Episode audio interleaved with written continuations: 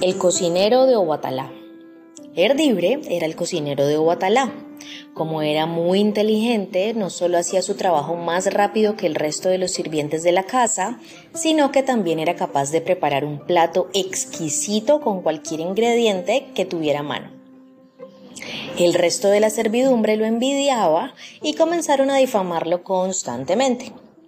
Este nunca trabaja, parece que en la cocina no hay nada que hacer decían una y otra vez. Los comentarios malintencionados de sus compañeros llegaron a oídos de Obatalá y dándole crédito a tanta calumnia, tomó la decisión de echar al eficiente cocinero de su casa. Sin empleo y pasando vicisitudes de todo tipo, Erdibre andaba deambulando por las calles hasta que se tropezó con Orula. El sabio le aconsejó que se bañara, se afeitara y anduviera vestido de limpio con una bolsa en la mano por todo el pueblo. Que fuera al mercado y preguntara el precio de las mercaderías aunque no comprara ninguna. En fin, que se comportara como si estuviera haciendo algo, como si hubiera conseguido otro empleo. Al día siguiente, Erdibre apareció muy diligente en el mercado con su bolsa en la mano.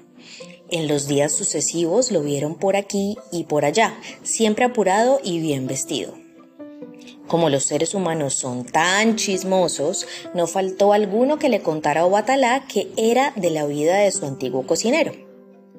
Fue tanta la curiosidad que le entró a Obatalá que comenzó a recapacitar sobre los servicios que le prestó aquel hombre cuando trabajaba en su casa.